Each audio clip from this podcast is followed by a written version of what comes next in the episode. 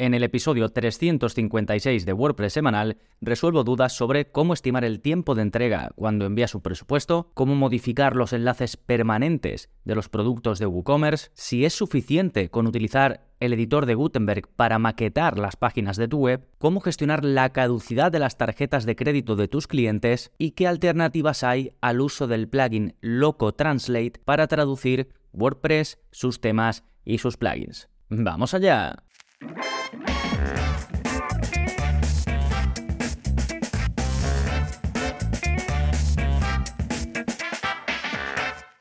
Hola, hola, soy Gonzalo Navarro y bienvenidos al episodio 356 de WordPress Semanal, el podcast en el que aprendes a crear y gestionar tus propias webs con WordPress en profundidad. Y hoy te traigo un episodio de preguntas y respuestas, es el 356, que ya sabéis que saco directamente del soporte que todos los miembros de gonzalonavarro.es tienen a su disposición para complementar la formación de los cursos y de los vídeos avanzados de la zona código. Y recuerda que ahora también tenemos comunidad en Telegram, así que si estás apuntado a la formación, como todavía estoy un poco abriendo la comunidad, viendo eh, cómo se hace todo el tema del acceso y demás, si aún eh, no te ha llegado el enlace para poder acceder y quieres acceder, eh, contáctame y, te doy acceso. Bien, em, en un momentito voy a responder a estas cinco preguntas, pero antes vamos a ver las novedades. ¿Qué está pasando en gonzalonavarro.es esta semana? Bueno, como has escuchado, acabo de lanzar la comunidad en Telegram. Ahora no solo podéis hablar conmigo, sino que podemos hablar entre todos y darle forma pues a todo lo que es en la comunidad, los contenidos, hablar de vuestros proyectos, comentar sobre los proyectos de otros, hablar de plugins específicos, hacer consultas a más gente aparte de a mí en la sección de ayuda y muchas más cositas a las que seguro le iremos dando forma entre todos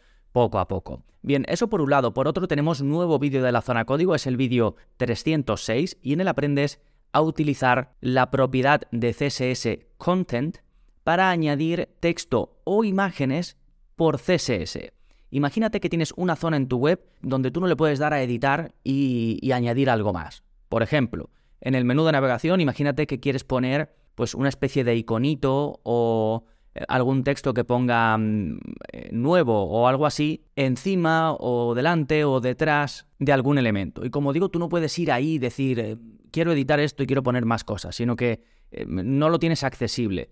Bueno, pues con CSS y gracias a la propiedad content puedes añadir eso, contenido en zonas y entonces vas a ver cómo de forma muy sencilla, zonas que son inaccesibles para ti desde el punto de vista de la edición, pues vas a poder controlarlas un poquito más añadiendo, ya digo, em, texto o incluso también te enseño cómo puedes añadir imagen, algo que se, se utiliza bastante poco y que no conoce tanta gente.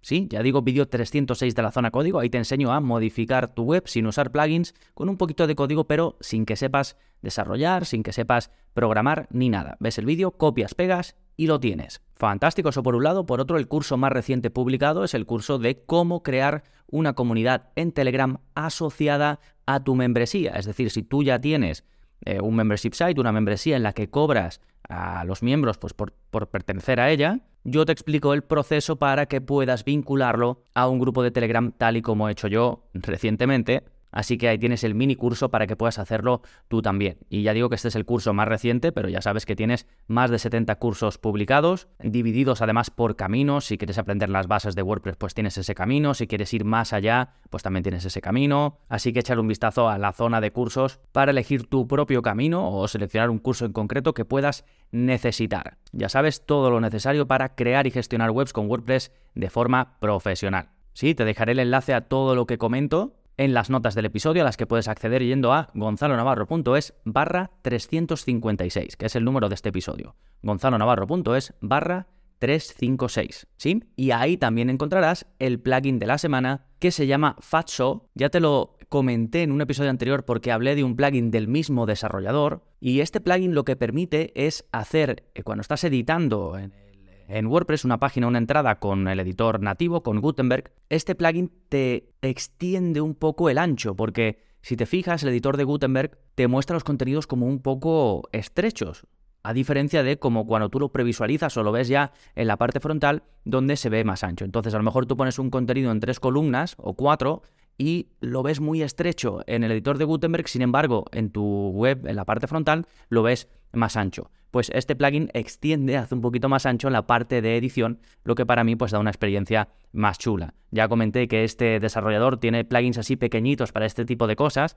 para mm, cosas que molestan un poco cuando uno está en el editor de Gutenberg, también tiene otros plugins diferentes, y este, bueno, está, es, una, hace una cosa súper concreta, está activo apenas en 40 webs con WordPress, pero me parece interesante, así que si quieres echarle un vistazo, te lo dejo enlazado. Fantástico, pues ahora sí, vámonos con tus preguntas y mis respuestas. Y comenzamos con la de Sergio, que va sobre cómo estimar el tiempo al presupuestar. Me dice, buenas Gonzalo, no sé por qué medio forma preguntarte esto, pues me da algo de vergüenza hacerlo, pero se trata de una cuestión que me preocupa a la hora de hacer presupuestos cuando uno está empezando y no tiene experiencia de cuánto tiempo puede llevar hacer un determinado trabajo. ¿Tienes algún podcast o tutorial en la web en la que hables de tu experiencia al respecto de tus inicios? Eh, bueno, eh, esta pregunta es bastante habitual. En este caso, Sergio lo enfoca al tiempo de entrega, ¿no? al tiempo que va a llevar a hacer un trabajo, pero en general me llegan bastantes preguntas sobre cómo presupuestar. De hecho, en el episodio 99 del podcast respondo una pregunta sobre cómo eh, hago los presupuestos. No sé si incluso em, leo uno mío o algo por el estilo. Em, os lo dejo enlazado y esta pregunta es a partir del minuto 17, por si queréis saltaros lo demás e ir directos a, ella. Pero vamos, si estáis en vuestra aplicación de podcast, es el episodio 99. Pero en concreto sobre la estimación de tiempo, eh, a ver, al final no hay otra cosa que irlo descubriendo con la experiencia, ya sea que uses alguna de estas herramientas o aplicaciones que hay para medir el tiempo que te lleva una acción, pero claro, hasta que no la hagas no lo puedes medir. Entonces, si la pregunta va desde el punto de vista de que aún no hay experiencia en hacer algo, pues no hay otra que, que esperarte a que la tengas, así que te la tendrás que jugar un poco en el tiempo de entrega. Eso sí, si lo vas a poner en el documento o en el email con el que estés hablando con la persona, eh, vas a poner una fecha de previsión de entrega, yo, eh, por ejemplo, en todos mis presupuestos, siempre pongo una estimación, además le doy un poquito de margen, le doy un poquito más y especifico que se puede alargar. Por ejemplo, te leo un ejemplo real de una sección donde pongo plazos y entregas en, un documento, en un presupuesto. Eh, pongo la finalización del servicio se producirá en un plazo aproximado de 30 días desde el momento en el que tenga todo lo necesario para comenzar con la creación de las páginas hosting dominio contratado, diseño elegido, textos e imágenes, etc. Los plazos en el desarrollo web pueden variar porque hay muchos factores tanto humanos como técnicos que entran en juego. Y en este caso puse, esto lo puse, ¿no? Lo he leído de uno de mis presupuestos. lo cambio dependiendo del presupuesto, pero en este caso puse, por ejemplo, 30 días, pero dependiendo del proyecto, pues pongo más, pongo menos. También hay que tener en cuenta la prisa que tenga el cliente. De hecho, si el cliente tiene mucha prisa y te está apretando para eh, bajar el tiempo de entrega, pues es normal que tú eh, incluso lo puedas poner, eh, puedas aumentar el presupuesto por eso, porque al final dejas de hacer otras cosas para em, dedicárselo a ese proyecto. Pero bueno, en definitiva es ir probando. Ya digo, hay aplicaciones, yo no uso ninguna, pero hay aplicaciones que, o mm, extensiones de, de navegador o aplicaciones de ordenador que te miden el tiempo que dedicas a cada cosa. Pero al final es lanzarse y probar como todo. Bien, dejamos la pregunta de Sergio, vámonos con la segunda, que es de Alberto y que va sobre cómo quitar la categoría de producto de los enlaces permanentes de WooCommerce. Me dice, hola Gonzalo, en el curso de WordPress básico hablas de los enlaces permanentes. El tema es que yo he instalado WooCommerce y en los enlaces de categoría de producto no consigo eliminar categoría de producto. Es decir, ¿cómo tendría que hacer para que quedara miweb.com barra Ribera del Duero en vez de miweb.com barra categoría producto barra Ribera del Duero? Gracias. Bueno, eh, gracias a ti, Alberto. Eh, bueno, primero, en el curso de WordPress básico, efectivamente, os dejo un enlace, vemos eh, todos los ajustes y un vídeo dedicado a los ajustes permanentes, que es básicamente la estructura de enlaces que vas a tener en tu web. Y cuando instalas WooCommerce, esa zona se amplía y te permite también modificar la parte de, de estructura de enlaces de la tienda, entre otras, las categorías de producto. Y por defecto, si lo tienes en español, te va a salir tuweb.com barra categoría guion producto barra y ahí ya saldría el nombre de la categoría en cuestión de producto. Y Alberto quiere quitar esa parte previa en la que pone categoría producto. Bien, lo que puedes hacer por defecto es modificarla. Si no te gusta categoría producto, puedes ponerle otra cosa. Por ejemplo, solo categoría, aunque cuidado que no em, coincida con la que pones para otros contenidos, o tipo producto, o otra cosa, ¿no? Lo que sea. Pero eh, Alberto quiere eliminar toda esa parte. Y esto WooCommerce no lo recomienda. Os paso un enlace donde explican el por qué, que básicamente es porque si haces esto puedes perder eh, noción de qué enlaces tienes y llegar a un punto en el que tengas enlaces duplicados y empieces a tener confusión entre contenidos y productos, o entre otras categorías y las categorías de la tienda. Entonces, no lo recomiendan en absoluto. Ya digo, os dejo el enlace para que veáis el, lugar donde, donde lo dicen, pero si aún así quieres hacerlo, hay un plugin que te permite hacerlo, que se llama Woo Permalink Manager y que os lo dejo enlazado. Es gratuito. ¿eh? Y luego también os dejo enlazado la clase mm, sobre los ajustes de WordPress, en concreto la de los enlaces permanentes, que ya sabéis que el curso de WordPress básico es gratuito y siempre lo será. ¿eh? Perfecto, dejamos la pregunta de Alberto y nos vamos con otra de Alberto también no sé si es el mismo Alberto o es otro, y que va sobre si es suficiente con Gutenberg. Me dice, hola Gonzalo, he comenzado ahora el curso de Gutenberg. ¿Crees que se puede maquetar un e-commerce y dejar la homepage súper profesional? ¿O sería necesario hacerlo con Elementor? ¿Se puede llegar a un nivel de maquetación similar a Elementor? Estudiándolo bien y explorando todo su potencial. Saludos. Em, bueno, esta es una pregunta muy habitual. Tenéis un episodio en el que mm, siete expertos daban su opinión acerca de los maquetadores visuales en general, Elementor y otros, y también sobre Gutenberg, que básicamente es el editor de bloques nativo de WordPress. Yo ya le quitaría el nombre incluso y diría que es el editor de WordPress, pero bueno. Y esto es una pregunta recurrente. A ver, es que depende mucho, depende de lo que tú consideres eh, maquetación similar a Elementor, de que lo que se considere eh, tener mucho control de lo que se considere ser súper profesional, porque si tú, por ejemplo, eh, no tienes ni idea de diseño, o usas una plantilla, o desde cero, pues tampoco te va a quedar bien. Yo, por ejemplo, no soy experto en diseño. Cuando hago proyectos de algún cliente, si quiere un diseño, em, pues en este caso de un profesional, pues contratamos a un diseñador que me envía el diseño y yo lo plasmo en la web en cuestión. O muchas veces la persona ya viene con, con un diseño que le ha hecho alguien y me lo da. Entonces, lo de diseño es, pues depende de, los conocimientos que tenga uno. Y lo de control al maquetar también depende. A ver, eh, Gutenberg cada vez da más opciones. Además, si lo combinas con un tema que te ofrezca posibilidades, con un theme que te ofrezca posibilidades de control estructural, como es toda la zona de la cabecera, toda la zona del footer, eh, los anchos de las páginas, si hay barra lateral, si no, pues prácticamente, eh, digamos desde el punto de vista de la maquetación, se acerca mucho a lo que puedes hacer con otros constructores visuales. ¿Qué pasa? Que por ejemplo Elementor, su versión Pro, te da mucho control sobre la maquetación de las eh, páginas de archivo, te ofrece cosas extras como crear pop-ups, bloques que eh, el editor nativo de WordPress no trae, pero que realmente podrías extender con plugins. Entonces, bueno, yo siempre probaría primero el editor de Gutenberg, por no básicamente por, por no añadir nada nuevo. Y si se te quedara corto o vieses que es que no llegas, pues entonces, si te gusta mucho Elementor y quieres usarlo y, lo necesitas para sacar lo que quieres, pues entonces hay que usarlo, ¿vale? o lo, puedes usar, vamos. Os voy a dejar de todas formas, em, bueno, eh, por supuesto, enlace al curso de Gutenberg, enlace al curso de Storefront, que es un tema creado por la misma gente de WooCommerce, pensado para tiendas online, y que con sus extensiones puedes controlar muchísimo toda la parte del diseño y está perfectamente pues, integrado para tiendas online con WooCommerce, que es el caso que pregunta Alberto.